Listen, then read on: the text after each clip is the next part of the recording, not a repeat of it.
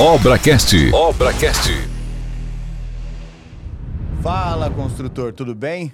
Bom, hoje nosso primeiro episódio dessa nova temporada do Obracast. Agora pelo canal da Jovem Pan. E hoje, no episódio de estreia, eu trouxe dois convidados muito especiais, né? Primeiro, Felipe Savassi, né? Uma honra, um nome aí, uma referência na construção modular. Prazer estar aqui, Evandro. E Danilo, da Anima Empreendimentos. O Prazer, assunto, Evandro. O assunto... Uma honra estar aqui com vocês dois. Legal, legal. A nossa ideia no podcast foi o quê? Primeiro que a gente fizesse algo com cara de podcast, que a gente fizesse algo realmente com, lógico, com algum tema central, mas nada muito amarrado. Então vocês fiquem à vontade para falar o que vocês quiserem.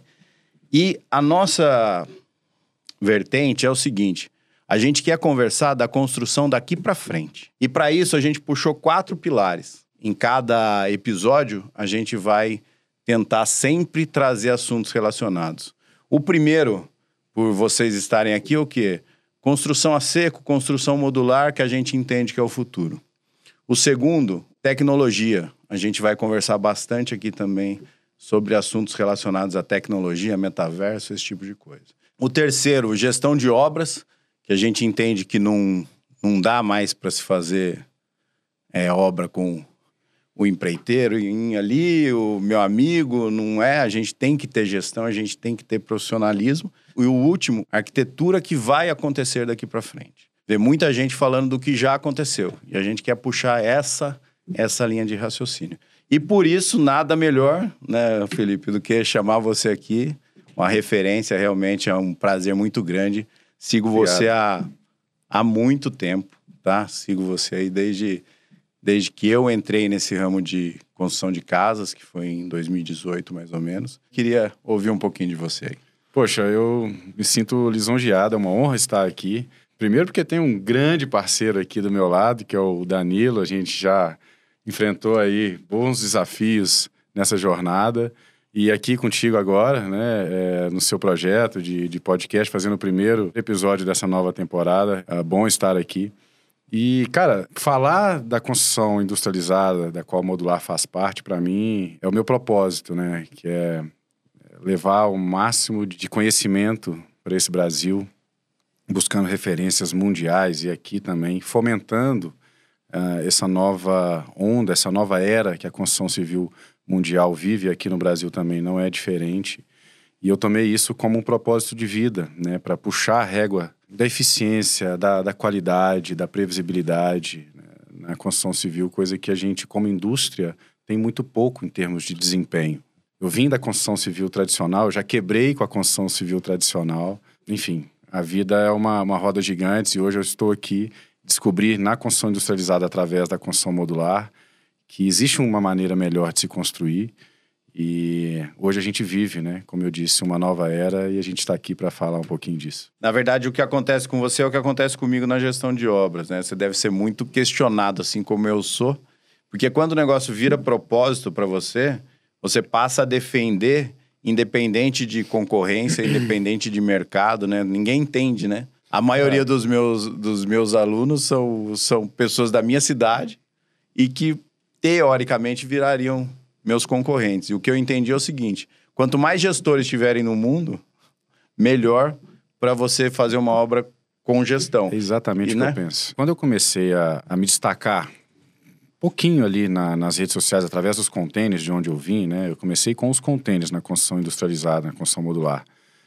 eu não tinha referência, não tinha cursos, não tinha biblioteca, enfim, não tinha nada aqui no Brasil. Eu comecei a pesquisar muito, a estudar muito fora também, visitar empresas.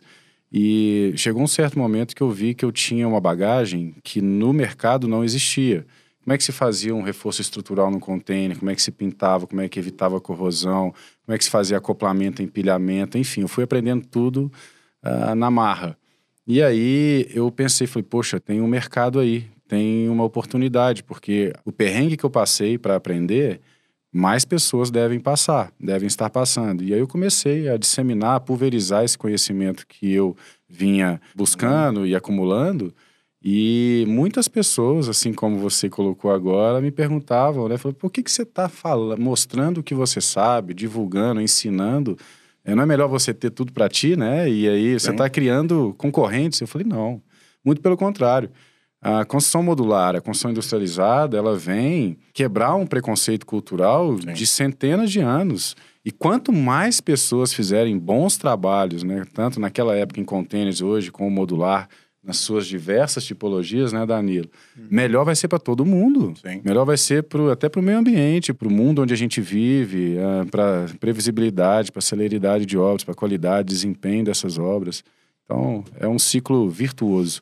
E é, e é inevitável, né, Fê? Eu, eu, assim, a gente está iniciando aí nesse mundo da construção modular e, e é, é quando você começa a vivenciar essa questão, né, da construção modular, é quase que inevitável você não querer falar sobre isso, né? Ou não querer trazer Sim. mais gente para dentro, porque é muito é, é, cara, é, não tem como você falar mais do, do que faziam antes. Enfim, eu acho que eu costumo fazer uma analogia, né? Eu tô nessa agora.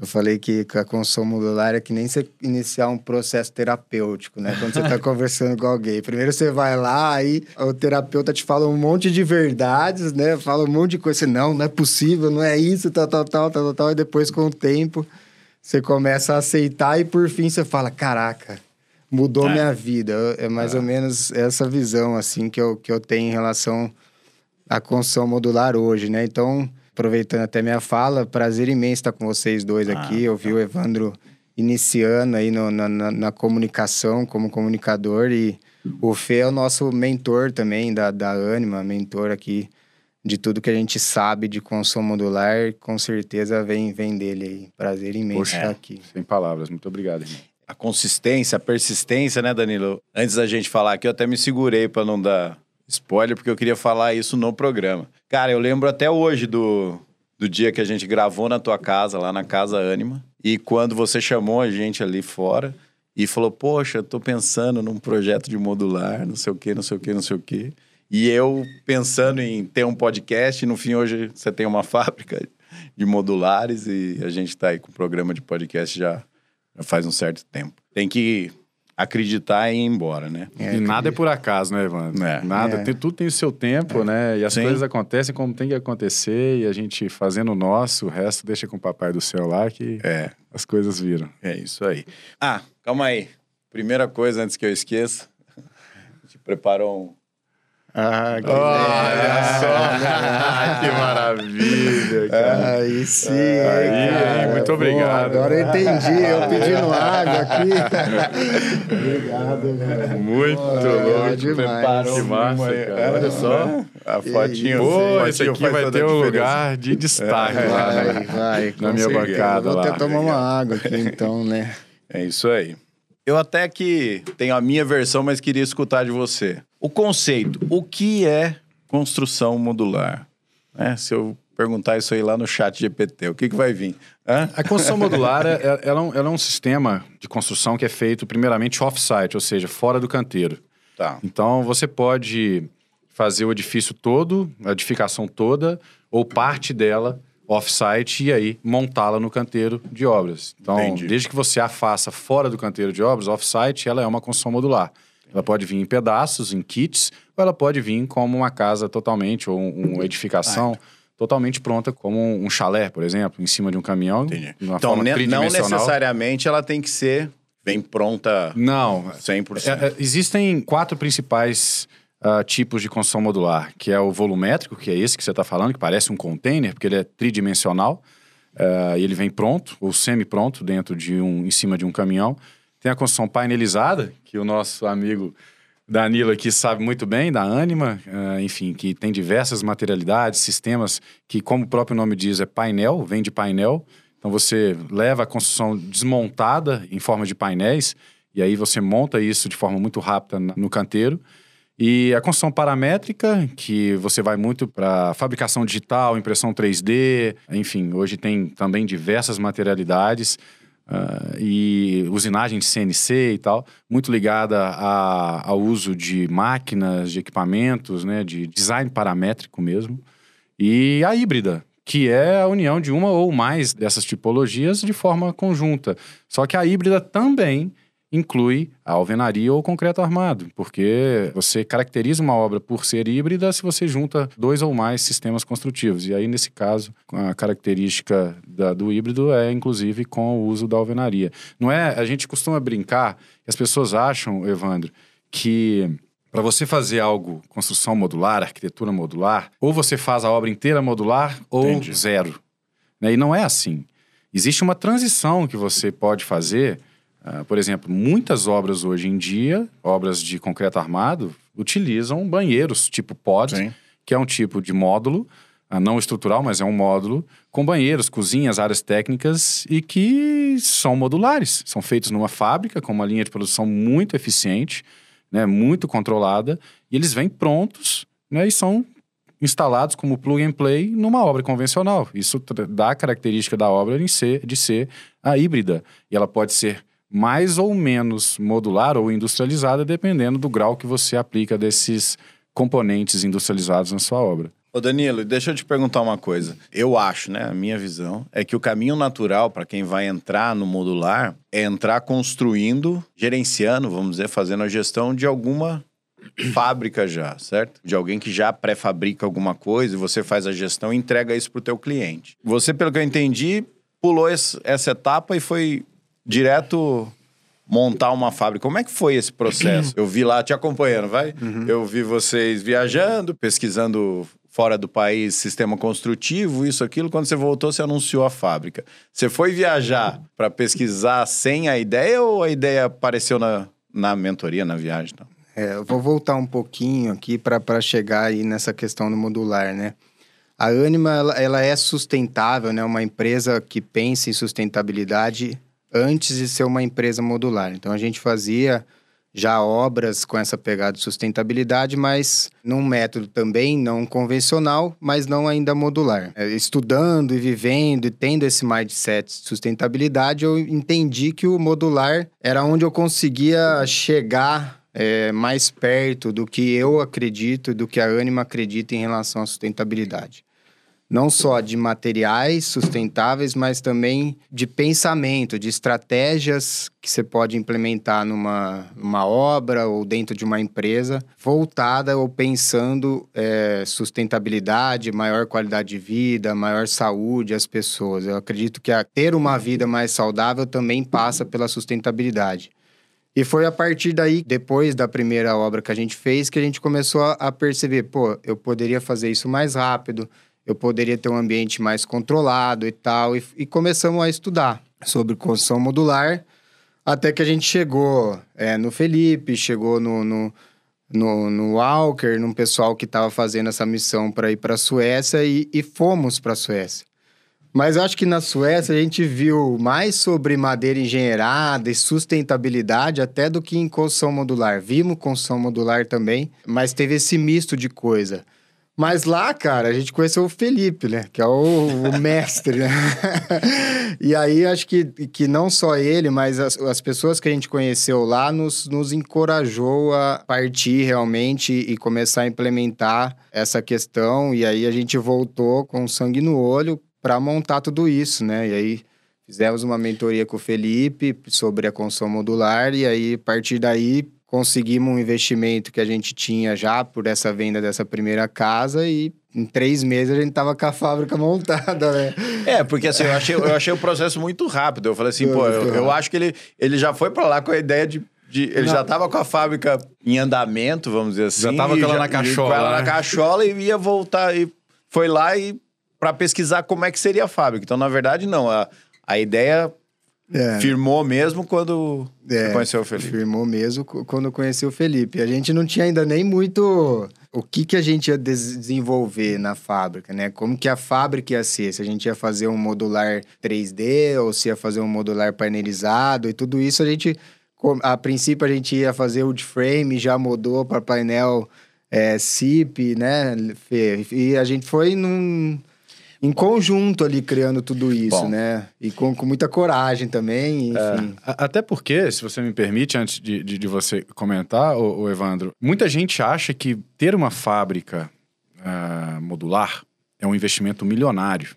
né? E você pode sim ter uma fábrica com investimento milionário, mas existem outras ah, modalidades que são mais montadoras do que propriamente fábricas, que o investimento ele é muito menor. Você pode, por exemplo, montar uma supply chain que te atenda, que vai ter o fornecimento de todos os componentes que você vai utilizar no seu sistema construtivo, e você não precisa ter nada Entendi. fabricado ali. Você pode ter simplesmente uma montadora.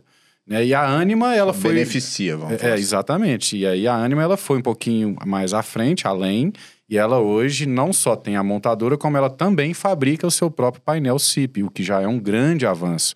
É porque o CIP hoje é um dos sistemas que mais cresce no Brasil em termos de construção industrializada. Eu tenho uma noção do que é o CIP, mas eu tô imaginando que se eu não sei, imagina um ouvinte. É, Hã? exatamente. Vamos A lá, sopa de explica- letrinhas, me- né? É, me explica assim, passo É, a passo, o que é o painel. O painel CIP é um, é um núcleo de EPS de, de é, alta densidade e o nosso, em específico, ele tem placas cimentícias nas duas vertentes, né? Existe também o painel CIP, me corrige aí até, Fê, com OSB também, Isso. né? Eu acho que são só os dois, ou tem várias... É, tem, tem também com estrutura metálica, enfim, tem algumas... algumas Ou seja, é um, É. um painel cimentício, um painel cimentício e isopor no meio. o É, é, isopor, o- um a- a- De alta densidade. De alta Ah, densidade, exato. O CIP, o SIP, né, a, a tradução disso é Structural Insulated Panel, ou seja, o isopainel estruturado. Entendi. Então, hoje você tem no mercado, além desses que o, que o Danilo falou, com esse sanduíche de OSB com EPS de alta densidade de OSB, você tem também o que ele faz, que é um dos que eu, eu acho que são um dos mais eficientes, que é com placa cimentícia. Mas também existem outros painéis isotérmicos que, como o, Danilo falou, tem, tem outros, outras camadas que também têm a característica de ser um CIP, apesar de serem chamados de isopainéis ou painéis isotérmicos. Mas Entendi. o conceito é mais ou menos o mesmo. Só que esse que ele, o CIP em si, eles são painéis estruturados, né? Dependendo do, do número de pavimentos, você nem precisa de estruturas Auxiliares. Auxiliares. Auxiliares, não, principais, vamos dizer assim. Uhum. Na verdade, então, o painel, ele é autoportante, é isso? Resumindo, é isso? Sim, exatamente. Ah, tá. eu- Exatamente. ele não é só de vedação, vamos Não, chamar assim. Exatamente. Hã? Isso. Que é aí- igual a alvenaria. Vai, tem muito construtor aí, igual a alvenaria. É. Autoportante e alvenaria de vedação. O legal do CIP é que você consegue dar acabamentos ah, quase que todos que você consegue numa alvenaria tradicional, numa construção tradicional. E muitas vezes você consegue, inclusive, eliminar trabalho do canteiro de obras, que você coloca um CIP, né? É, vai, vai, é, são painéis, é como se você pegasse várias. Como é que eu posso fazer uma analogia bem interessante? Que vários iPhones ou vários telefones, smartphones, colocam um do lado do outro, você vai fechando a sua casinha, aquilo ali é, um, é uma estrutura painelizada. Entendi. É, e você faz o acabamento que você quiser.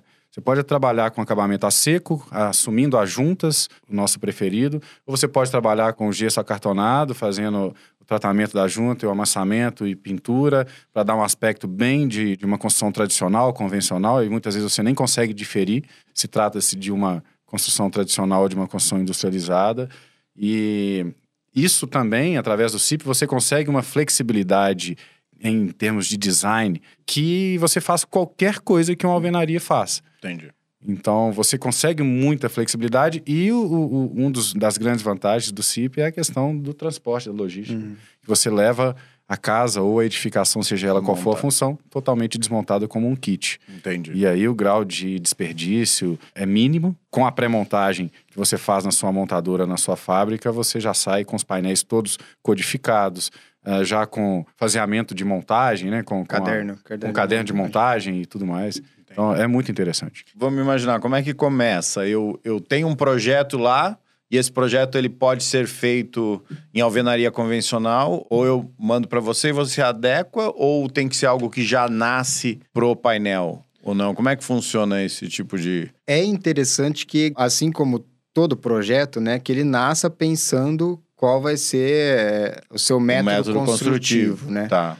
Porém, isso não é uma regra. A gente consegue tranquilamente pegar um projeto que foi desenvolvido para alvenaria, para o convencional, e orçar ele dentro do, do, do nosso sistema. A gente pega aquele projeto, faz uma compatibilização ali, arrumando algumas medidas. Obviamente, se ele é pensado para ser feito no painel, você consegue minimizar custos. Entendi. Se ele não é pensado, talvez a gente tenha percas que aí o custo vai, vai se elevando. Então, tranquilo, dá para orçar qualquer tipo de projeto sem problema nenhum. Então, Inclusive, hoje é o que a gente está mais fazendo, né? Nesse Sim, momento a, de empresa. Até criar a cultura, né? Até criar a cultura é, é, é orçar projetos que foi desenvolvido para obras convencionais. Eu abri uma, uma caixinha de pergunta lá falando que eu vim aqui. E aí o arquiteto Murilo Esgorlon, que é um amigo meu, pediu para eu te perguntar o seguinte, Felipe, se toda vez que, que vai projetar, você parte do princípio de uma modulação. Boa, muito boa pergunta. Sim, a coordenação modular. Ela é tão importante para nós quanto a gente saber quais sistemas existem no mercado. É, um puxa o outro. Tá. De acordo com o briefing que a gente faz com o cliente, a gente vai levantar todos os recursos que o cliente tem para fazer a obra. E recursos não só financeiros, recursos de tempo, recursos, ah, o próprio acesso ao terreno, a, a distância que ele está da, das fábricas ou das montadoras disponíveis para atendê-lo. Então, a gente pega todas as informações nesse briefing e dali a gente já direciona qual é o, o sistema ou os sistemas que tem maior fit para aquele projeto especificamente. De acordo com esse melhor fit ou maior fit, a gente já começa a se debruçar no projeto, traduzindo o briefing em uma planta ali, em, em um projeto propriamente dito, de acordo com essa coordenação modular que determinado sistema trabalha. Se eu for trabalhar com um projeto que tem um fit para ser feito com o sistema painelizado, geralmente eu vou trabalhar com uma coordenação modular de 1,20m ou múltiplos de 1,20m, porque os painéis têm 1,20m de largura. Entendi. Se eu vou trabalhar com um projeto que tem o fit para ser volumétrico, geralmente eu vou trabalhar com múltiplos de 3. 3 por 6, 3 por 9, 3 por 12, porque é o que cabe num caminhão. Pode ter variação disso. Tem empresas que têm 3,20 por 6,40. Depende muito do sistema que a empresa que você uh, tem ali com, então, sistema, então, com aquele, melhor match. Aquele formato antigo, joga o recuo, joga o recuo e vê.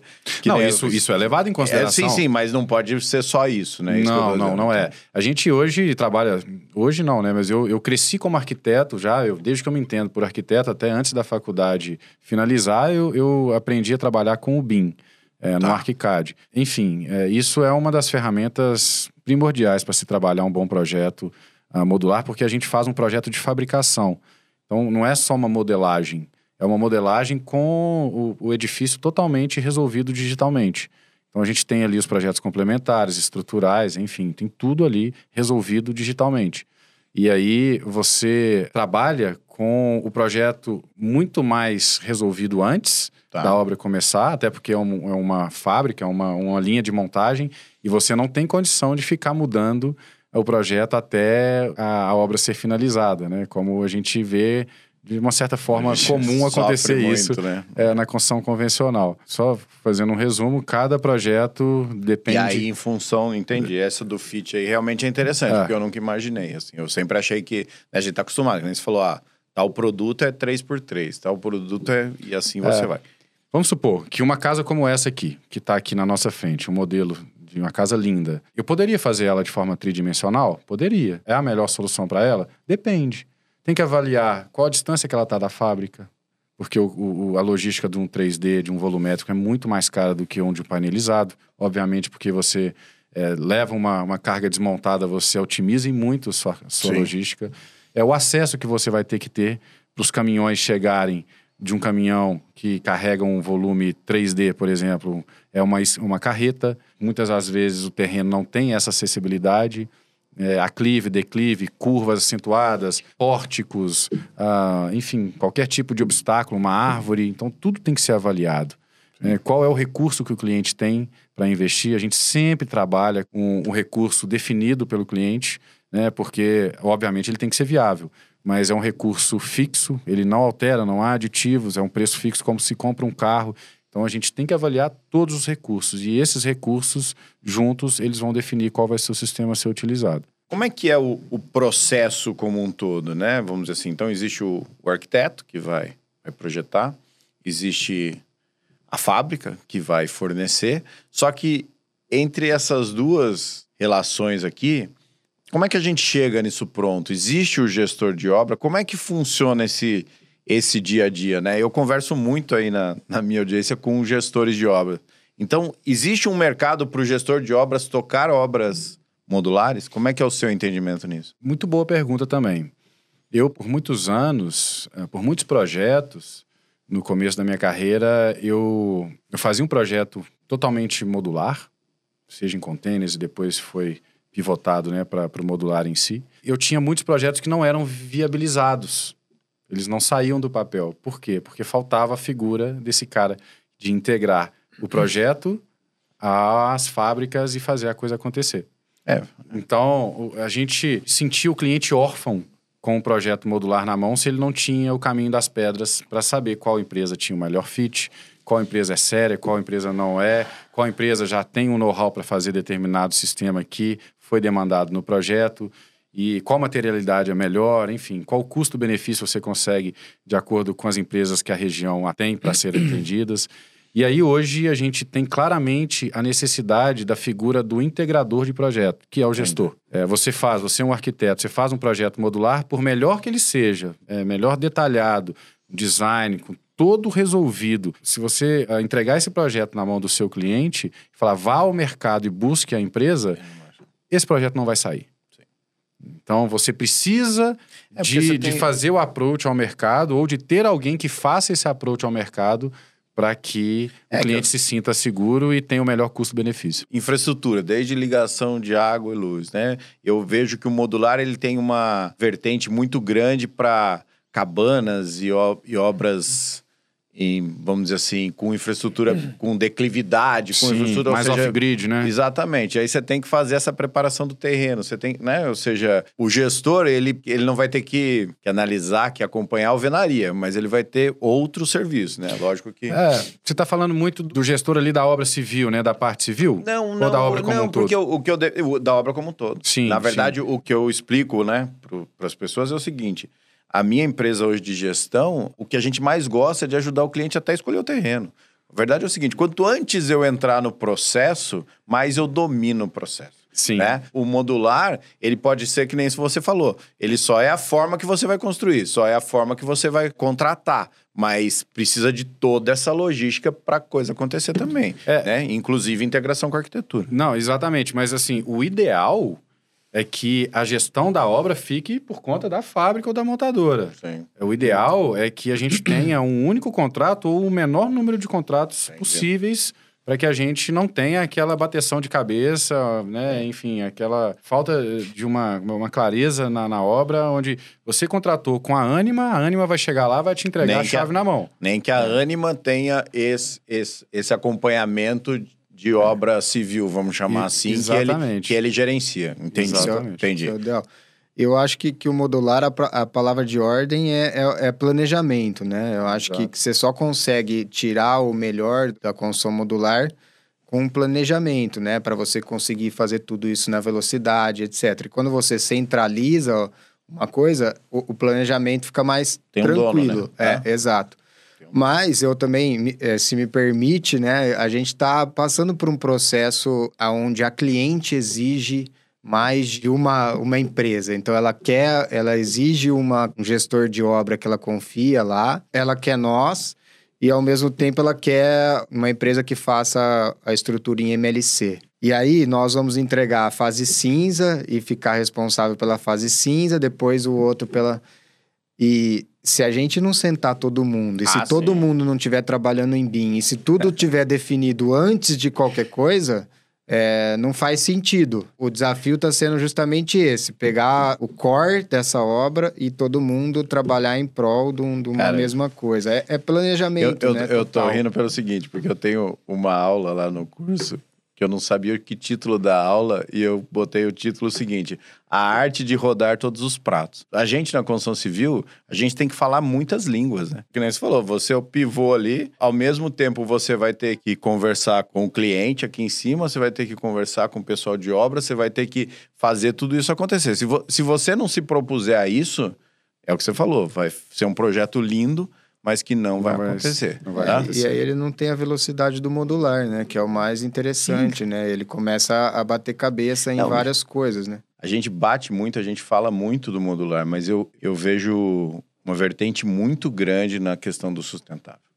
né? Assim, É uma né? bandeira assim é uma, é uma bandeira em que exatamente, ou seja, propósito mesmo. Porque eu acho assim, Evandro, fugindo até um pouco do modular, né? Quando você está trabalhando com uma construção modular, né, e um ambiente controlado, além de você ter uma gestão de lixo muito eficiente dentro daquele ambiente controlado, então sem desperdício e o que tem de desperdício você sabe como destinar, para onde destinar, tá separado tudo naquele ambiente. Você tem uma gestão também de pessoas ali dentro. Né? Que é o que acredito que também tem esse viés da sustentabilidade, né? Porque a sustentabilidade não fala só de material susten- sustentável, de só meio ambiente. Ela fala em qualidade do ar, qualidade de vida, saúde, fala diversas coisas. E quando você tem a possibilidade de gerir pessoas ali dentro e tomar decisões aonde possa influenciar positivamente na vida daquela pessoa, Sim.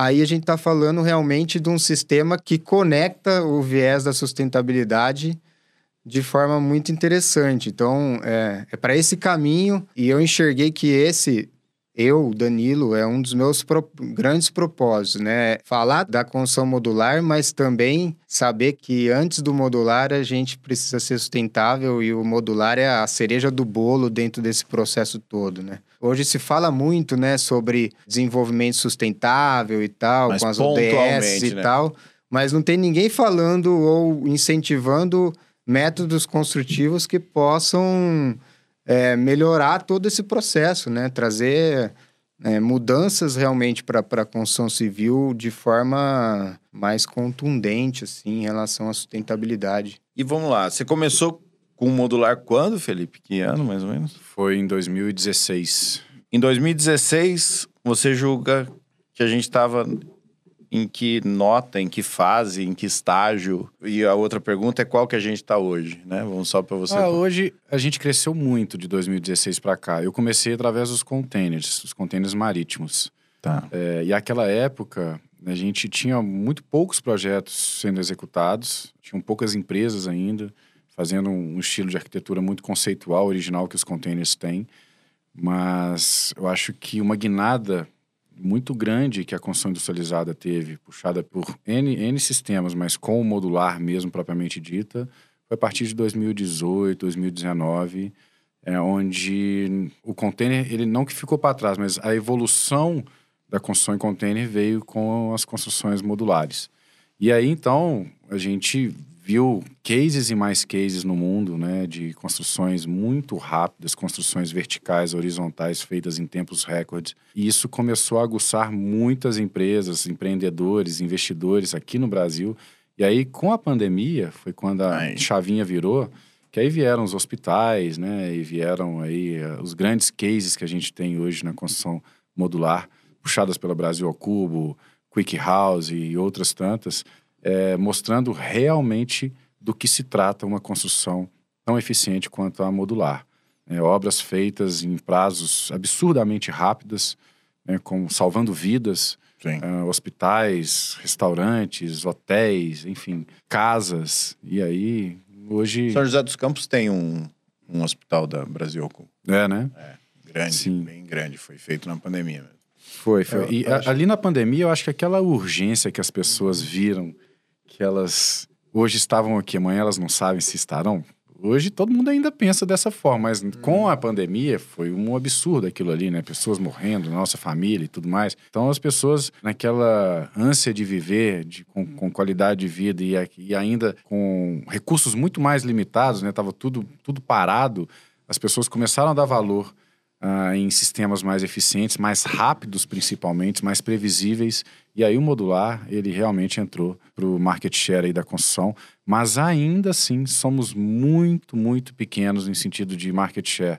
Nem a ponta do iceberg saiu ainda para fora Mas desse falar, existe um percentual calculado? Em torno de né? 1%. torno Em de torno de 1%. Então, assim, eu vejo isso como um grande oceano Sim, azul de lógico. oportunidades. Porque, assim, se a construção civil vai a se tornar industrializada e modular, isso não tem dúvida. Agora, quando isso vai acontecer, para ela tomar o mercado e se tornar aí a maioria do mercado, isso é uma questão de tempo. Tem países como a própria Suécia, que ela já não é só ela não só é a maior, tem a maioria do mercado, ela tem lá mais de 90% das novas casas são feitas de forma modular e em madeira. No Brasil ele vai no mesmo caminho, os, os demais com... países vão no mesmo caminho, só que com... Com, velocidades diferentes. E como é que é essa capilaridade? Existem pequenas fábricas, como é que é para conseguir essa capilaridade? Então, entendeu? Assim, aqui no Brasil? Não, fora né? Onde já está difundido, entendeu? É um caminho sem volta, Evandro. Você acha eu, que, tipo assim, que... toda construtora vai ter um sistema que ela tem os parceiros, que ela faz? Sim, porque o, problema da mão de obra é crônico. Sim. É crônico. Países como Estados Unidos já estão vivendo isso na pele. A própria é. Suécia também, a né? A própria Suécia. A gente viu também. isso lá na Sim. pele. Vamos contar um pouquinho da história lá da Suécia. Como é que eles se tornaram o país mais industrializado em termos, um dos mais industrializados em termos construtivos no mundo?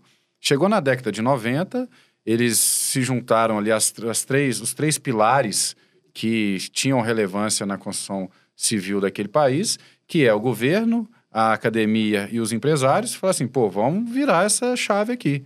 E aí uh, os empresários apostaram na academia para difundir sistemas construtivos e o governo incentivou. Então, quando essa, esse núcleo foi formado, a coisa foi fomentada e muito. Tanto é que hoje, 20 e poucos anos depois, eles têm lá mais de 90% das novas casas, novas edificações sendo feitas de madeira engenheirada. Engana-se quem acha que a madeira engenheirada está destruindo as florestas lá deles. Não. Em 1990, eles tinham lá X mil hectares de áreas plantadas. Hoje, eles têm o dobro, porque eles fazem o manejo correto lá, sustentável, da matéria-prima deles. Para até a precisar da madeira. Passaram a precisar. É, então, assim, é um manejo é, é, muito sustentável né, essa, essa questão, porque é muito previsível. E quando você junta esses três pilares, academia, empresários e o governo, você fica muito forte. Aqui no Brasil, um grande movimento que vejo no meu entendimento ser necessário é a união desses três pilares para que a gente tenha melhores condições, condições igualitárias, né, com relação ao que a construção civil tem em termos tributários, em termos de financiamento. É, a pergunta que eu anotei aqui é exatamente essa. E financiamento, existe algum tipo de dificuldade em conseguir financiamento para modular? Ele é entendido como um imóvel, eu consigo ir lá financiar no Consegue. banco? Consegue. Desde que você tenha a, as normativas, né? As homologações que os bancos e o, os, os, os órgãos de aprovação. Mas demandam. já é uma grande evolução, né? Sim, com Porque... certeza. Isso não tem mais volta. Né? Hoje, cara, de dois anos para cá, o quanto já evoluiu e, e, todos os dias sai uma nova DATEC, uma nova, uh, uma nova norma uh, de desempenho, já colocando novos sistemas construtivos como os industrializados nessa pauta. Então, a questão não tem mais volta. Né? O que a gente precisa realmente é que talvez o governo, juntamente com a academia e os empresários, se unam para a gente sanar problemas que são, acima de tudo, sociais. Que a construção, que nenhum sistema construtivo vai conseguir, de forma tão eficiente rápida, é, acabar, como, por exemplo, o problema do déficit habitacional, que hoje ultrapassa 5 milhões de, de moradias e que só cresce ano a ano. Nunca vamos conseguir acabar Sim. com esse déficit habitacional sem um sistema industrializado de construção do qual o modular está no guarda-chuva, sem uma produção em massa. É, e assim, o, a vantagem do modular que eu vejo é o seguinte: por exemplo, você está lá com a sua indústria, você vai ter lá a sua, sua cartilha, seu treinamento, que você forma teu profissional e ele está apto a, a, trabalhar. Você não depende do mercado, né? O grande problema da construção civil é isso, ou seja, a mão de obra não está se renovando. Não existe não. nenhum lugar que você vai lá e fala assim, ah, vou fazer uma cartilha aqui para ser carpinteiro, né? Não existe, né? É. Então, essa é a grande dificuldade, entendeu? Evandro, eu, eu não contratei nenhum menino até hoje que tivesse qualquer relação com construção civil. Todo o meu pessoal nunca teve nem contato com construção civil. E eles estão lá, montando e, e desenvolvendo e, e, colocando painel para produzir, é, tubulação de hidráulica, de elétrica, estão fazendo lá, porque é muito simples quando você desenvolve ali o processo dentro de uma indústria, né? processo. né? É um processo, é tudo bem e definido eu... em relação a isso. Então, não precisa ter uma... Cara, não precisa saber bater massa, enfim, você dá um treinamento ali, obviamente precisa de um treinamento inicial, mas depois vai embora. E você tá gostando, Danilo? Você tá... Eu tô amando, cara. Eu tô apaixonado.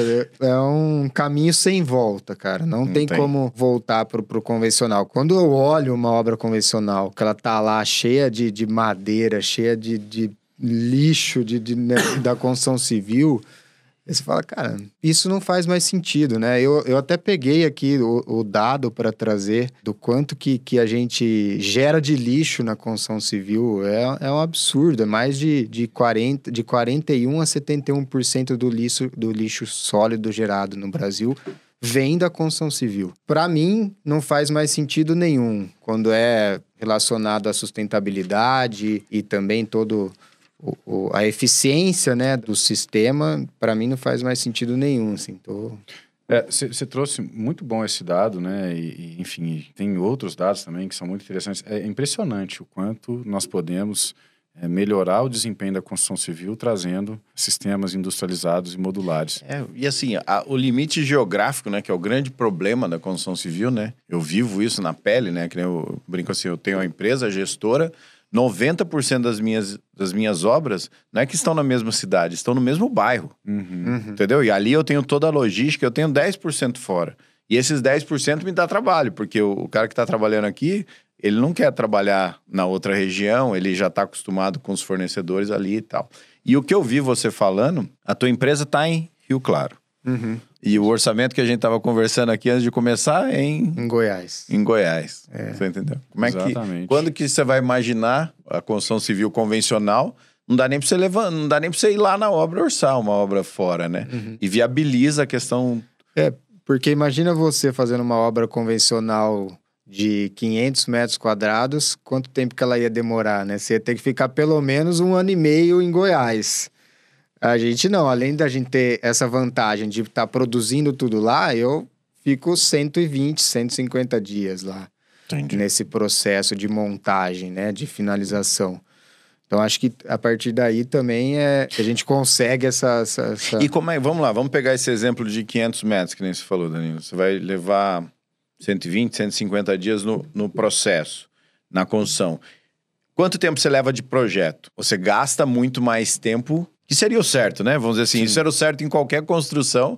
Era, né, desde a época da Mais faculdade, meu professor obra, falava né? assim, ó, o- os japoneses fazem a obra em dois anos, né, de um prédio. Tá bom, só que eles levam dois anos para projetar também, né? E a gente faz um ano de projeto e três de obra. Então dá quatro anos do mesmo jeito. No seu caso lá, quanto tempo a gente fala de projeto? Quanto tempo a gente fala de construção? Como é que é essa proporção? o projeto, quando ele é feito, né, desde o zero lá, ele tem mais ou menos os seus, o mesmo prazo aí em relação à, à arquitetura, né? Aí depois a gente tem um processo de detalhamento de projeto junto com engenharia e tal, que eu acho que é um que, que se prolonga um pouco mais, assim, porque é, no convencional terminou o projeto lá, tem um executivo, já começa e as coisas vão evoluindo, né? O arquiteto vai definindo o que, que vai fazer e o negócio vai acontecendo. A gente não, não tem essa possibilidade, entendi. entendeu? Ah, eu tá. preciso, Não, é, não é que o projeto leva mais para ser projetado, é que você precisa definir tudo. eu preciso Então, definir tudo. é- assim. é- Por exemplo, um ponto eu, não- final eu ali não- no projeto. Eu não começo a produzir nada se eu não tiver detalhamento de iluminação, de hidráulica e elétrica, porque todos os meus painéis saem com a elétrica e, e a, e a hidráulica Assim, ponta, porque- pronta, passada, né? Porque assim, é, é, é muito ruim falar, não vamos falar mal de cliente, mas vamos falar características do cliente, né? Qual que é a verdade? Sabe como é que a gente faz na obra hoje, na obra convencional, Felipe? O dia que chega a elétrica e a hidráulica, antes de rasgar qualquer coisa, a gente vai lá e pinta tudo na parede. Porque o cliente no começo, numa obra convencional, ele tá tão emocionado, ele não acha que ele deve investir, né? Não é perder tempo, mas ele não acha que ele deve investir duas horas do tempo dele para pensar onde vai ter tomada na casa dele. E às vezes ele não consegue ver na planta, né? E ele não, consegue entende, ver né? na planta. E aí, quando chega lá, ele fala assim: nossa, mas eu não vi. Cara, mas você aprovou? Ah, não, mas eu aprovei, mas não vi. Então, a vantagem, né, do BIM, agora aí com metaverso, com isso, com aquilo, ou seja, você vai realmente conseguir falar assim: ó. Você precisa de duas tomadas aqui para carregador? Você vai ter. Não só lá na prática, né? Eu acho que realmente a gente precisa conscientizar os profissionais e precisa conscientizar os clientes dessa importância. Porque é ele que vai viver lá, é ele que não vai poder depois alterar, né? Enfim. Sim, sim. E hoje em dia, essa questão de projeto, tem a inteligência artificial aí, Sim. né, batendo na nossa porta. É, nós temos lá um braço, já, um laboratório lá no, no estúdio que a gente está desenvolvendo automação com inteligência artificial que a gente chama de arquitetura produto. Então, uh, a gente está ousando né, criar um concorrente que pode acabar com o nosso negócio e vai acabar com o nosso negócio de, de arquitetura, de projeto. Porque o mundo evolui. Todas as outras indústrias evoluíram. A indústria da agricultura, da pecuária, indústria alimentícia, indústria têxtil, indústria automobilística.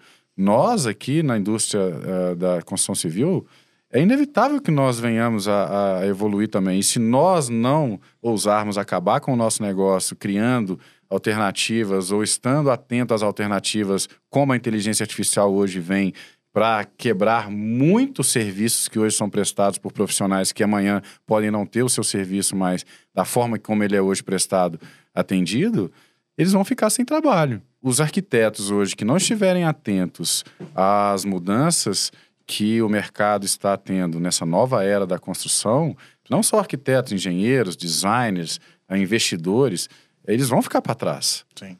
A inteligência artificial hoje ela está quebrando muitos, muitos paradigmas aí que vêm para revolucionar mesmo a forma de se projetar, principalmente. Lá no estúdio a gente acredita que uma casa, por mais personalizada que ela venha a ser, ela tem condição de ser feita de forma padronizada com a customização em massa.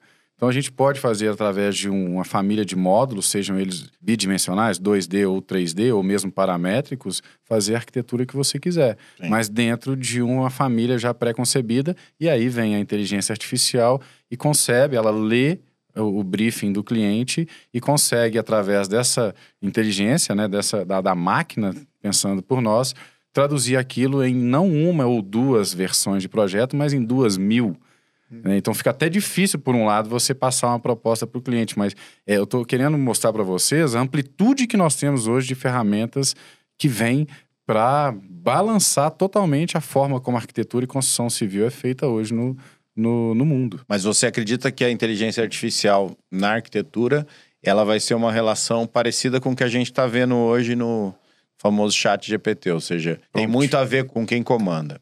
É isso. Sim, sempre vai ter. Sempre vai Sempre ter. vai ter. Só que hoje, o papel do arquiteto é um, que já vem mudando muito com o BIM. É... Amanhã vai ser outro. Eu vivi isso, né? Tenho 51 anos. O arquiteto que projetava em 2D e contratava o 3D, esse cara tá fora do mercado hoje. Sim. Ele é do passado. Quem que superou? O cara que já projetou em 3D. Porque daí no fim do dia, o que, que o cliente quer ver? O cliente quer ver o 3D bonito. Para aquele cara que contratou, fez isso, ele vai ter que mexer no 2D. E aí ele faz de tudo para não ter engessado. que mexer. Ele faz de tudo para não ter que mexer no 3D. O que acontece, ele perde o cliente. Sim. O outro que já fez em 3D, ele fala: Ah, é isso que você quer? Então tá bom. Muda ali. Volta, tá, volta, é. volta aqui amanhã, eu vou renderizar, amanhã você vê. Ele não tem que todo esse processo. Pegando esse gancho seu aí, Evandro, imagina as pessoas que trabalham, os profissionais que fazem belíssimos trabalhos na, com render. Hoje, com inteligência artificial, com. É, com dezenas de softwares que fazem tudo automático hoje, com um grau de qualidade maravilhoso. Então, assim, eu estou dando um pequeno recorte do que nós temos hoje e de para onde nós estamos indo. É, e na arquitetura, a gente está vivendo essa nova era, na construção também. Hoje eu costumo falar para minha audiência, para quem, quem me segue e para as palestras onde eu vou, é que existe uma forma melhor de construir. E isso passa pelo projeto. Por que, que você vai construir uma casa levando dois anos, se tudo der certo, se você pode fazer ela em oito, cinco meses, dependendo do tamanho do projeto. Por que, que você vai contratar uma obra por administração se você pode ter uma obra por preço fechado com alta previsibilidade, assim como se compra um carro? Por que, que você vai comprar uma casa hoje que ela é, desperdiça um terço de tudo que você compra, se você pode ter uma obra com um grau de desperdício próximo de zero? Então são perguntas que são difíceis de responder. As pessoas falam assim, hum, é mesmo, não tinha pensado por aí. Mas é o preconceito cultural, que não é culpa de ninguém, é porque a gente constrói da mesma forma há mais de, cara, milênios. Aqui no Brasil, o preconceito ele vem de centenas de anos construindo da mesma forma, com alvenaria, com tijolo ali, com o concreto. E não tem nada de errado nisso, só que hoje existe uma forma melhor de construir. A minha principal bandeira, meu, meu, o meu propósito é mostrar para as pessoas que existe uma forma melhor de construir. Rodo o mundo, vou em feiras, né? A gente faz as missões para que a gente veja e possa trazer e traduzir isso para o nosso mercado brasileiro aqui, que está apenas começando e tem muita E é, oportunidade. e- e é profissionalizar a construção civil, né? Quando eu comecei com essa história de defender a, a gestão de obras, eu chamei meu, meu calculista lá, que faz bastante projetos. Falei, cara, faz um favor para mim, vai. Faz o levantamento aí, os projetos desse ano. Quantos por cento foram direto pro construtor, pro empreiteiro ou pro fornecedor? E quantos por cento passaram ou por uma construtora ou por um gestor de obras? Sabe quanto é? E Só casa em condomínio, tá? 10% com gestor de obras ou consultora. Imagina. Você entendeu? E aí depois fica essa fama de que, nossa, a construção civil dá dor de cabeça. Nossa, mas ou seja, o cliente, onde ele pode economizar, ele acha que ele está economizando. Sim, é o, é o Né? famoso preço do metro quadrado. né? Exatamente. E, e o que, que acontece na prática? Você na construção modular, eu acho que você já pega um cliente que já está mais preparado para ouvir o preço real. Sim. Ou seja, a maior parte dos clientes que eu perco é porque eu falo preço real. Ah, mas quanto vai custar? Eu falo, não, ah, não, não, mas eu. Sim, porque a planilha aceita qualquer coisa. né? Exatamente. Você entendeu? Ou seja, daí, quem que ganha a obra? Ganha a obra, vai, quem omite, vai, não vamos falar quem mente, que é muito, muito pesado. Mas quem omite, né, fala assim, ah, então tá bom, ah, não, mas esse aqui, ó, tava sem calçadinha, tava sem beiral, tava... Cara, não existe isso, a gente sabe quanto vai custar, né? Ou seja, é comum na arquitetura não bater área do projeto com área construída. Uhum. Uhum. É co- Como é que pode isso? O cliente chega, não, mas minha casa tem 400 metros. Aí você faz o levantamento, dá 480. Aí ele fala assim, ah, mas a piscina conta? Eu falo, ó, só conta se você for construir, né? é a bem pisc- por aí. A piscina, o, o- preço por metro quadrado mais caro da casa, É a o cliente tem a ilusão de que vai diluir no resto da casa. Eu acho que essa bandeira da profissionalização, que é realmente a gente falar o preço que vai custar e a gente deixar o cliente consciente disso. Eu concordo contigo, tá?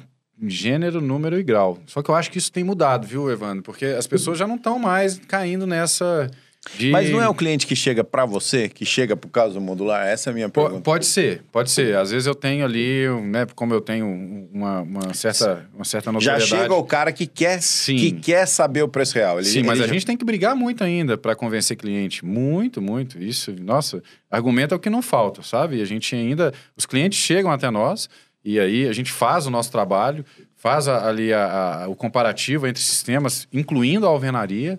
Estava até falando disso hoje com, com o Diego lá. A gente tem que defender muito. A gente faz uma obra muito mais rápida.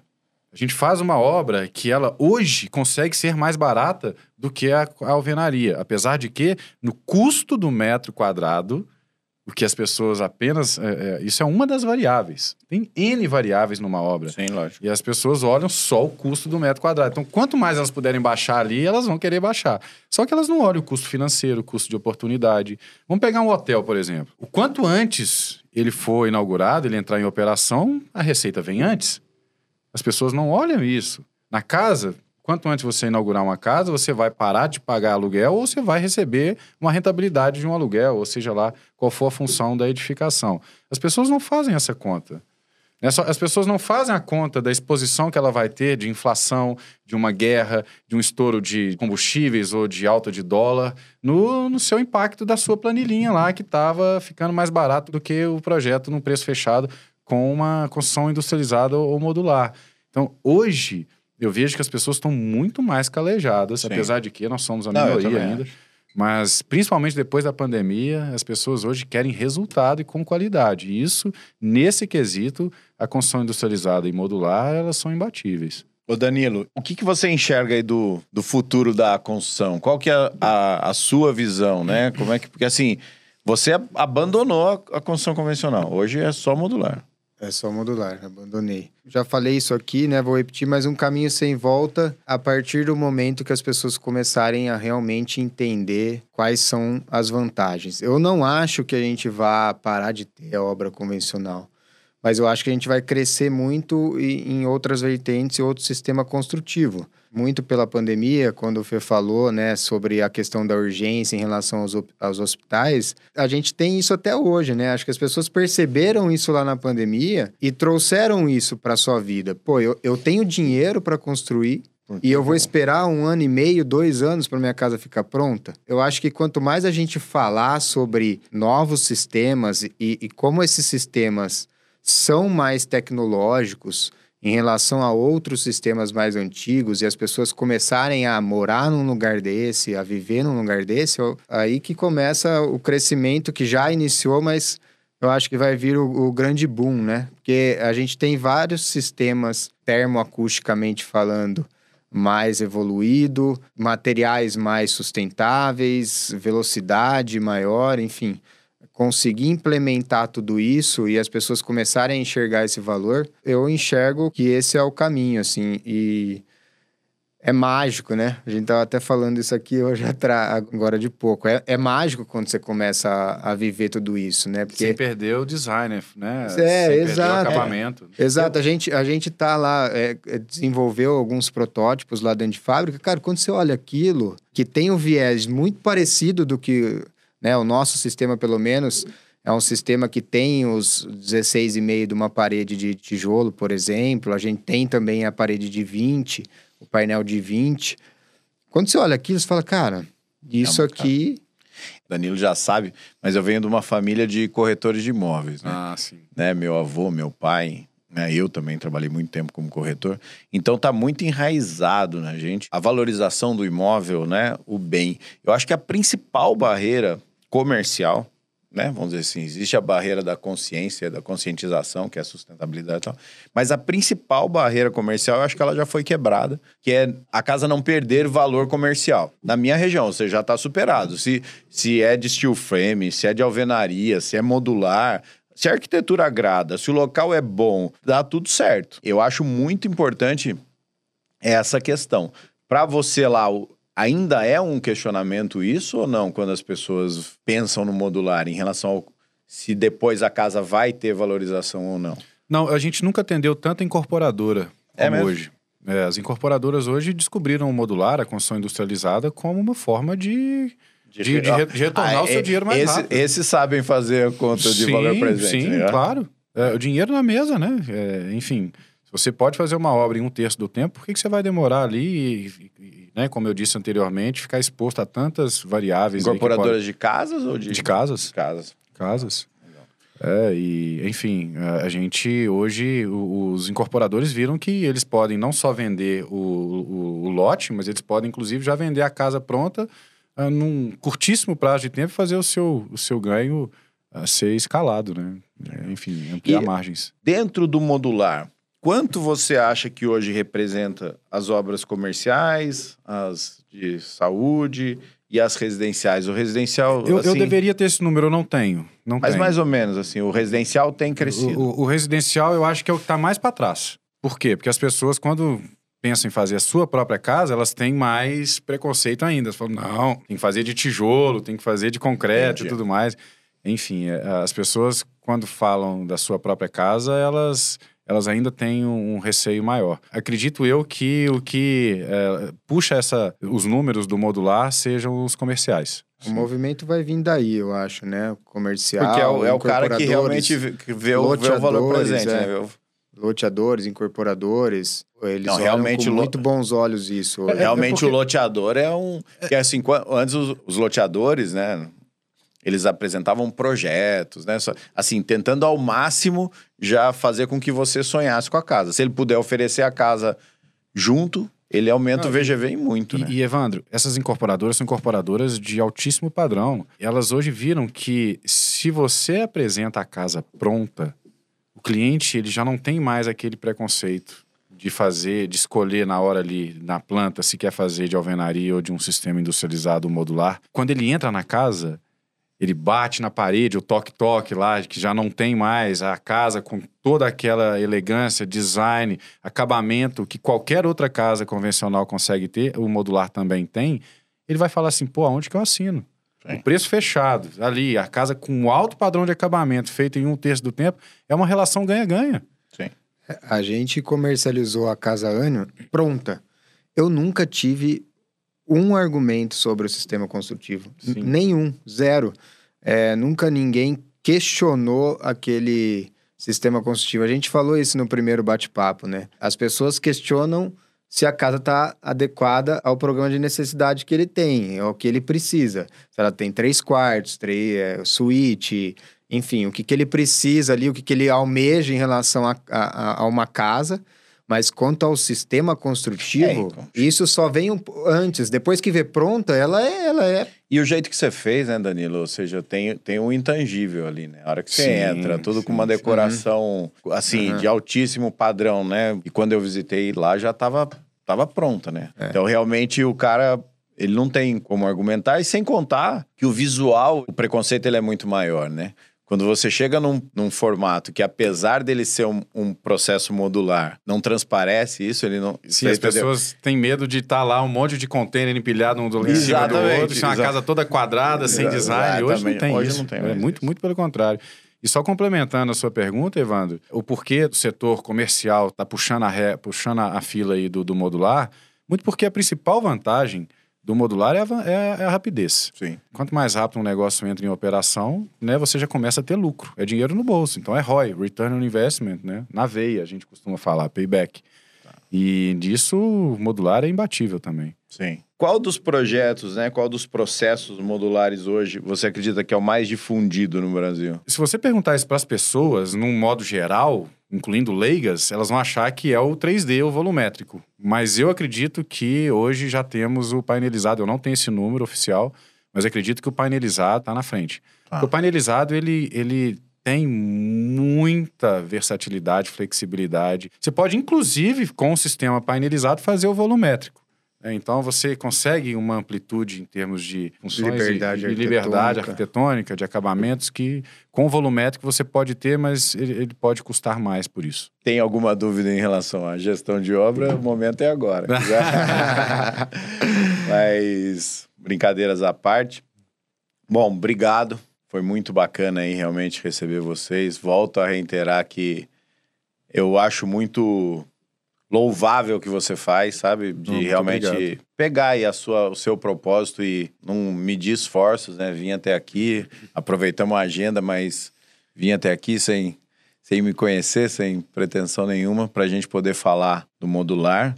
Prazer, Ivan. Danilo, mais uma vez, obrigado aí por viabilizar e tamo junto, né? Vamos, vamos para frente aí, que um dos pilares aqui é construção a seco, modular, alguma coisa de indústria da construção civil. Eu sempre falei que a construção civil, para ela se industrializar, é parecido com o que você falou, ou seja, a gente vai ter que continuar, né? Ao meu ver, é meio que trocar o pneu do carro com o carro andando, né? Não adianta Sim. como assim, você parar isso para virar outra coisa. Mas ela tem que ir evoluindo, né? Ela tem que ir enxergando os novos profissionais, enxergando as novas situações e, e continuando. Tá bom? Sempre, sempre lembrando que não é 8 ou 80. Sim, Né? Você pode ter um grau, por menor que seja, de industrialização na sua obra, mas ela pode ser industrializada e que vai tornar ela híbrida.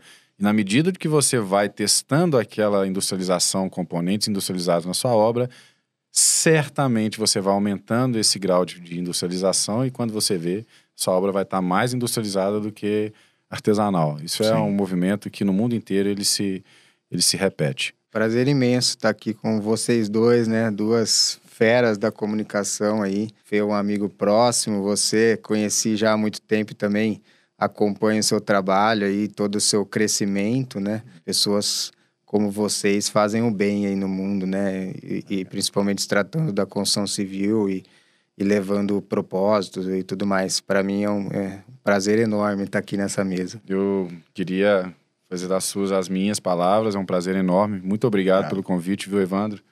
Viu, Danilão? É, e, enfim, tô lá na- nas redes sociais, no Instagram, principalmente, no LinkedIn, e queria muito que as pessoas parassem um pouquinho e pensassem né, sobre como elas podem pensar de maneira diferente, fora da caixa, dentro da construção civil. E existe, existe uma maneira melhor de construir. E eu tô totalmente, eu, não só eu, como toda a minha equipe, é, abertos aí para tirar todas as dúvidas e ajudar as pessoas a encontrar esse novo jeito de construir. Isso aí. Muito obrigado, viu? Isso aí. Obrigado. Valeu, pessoal. Valeu, valeu. Valeu.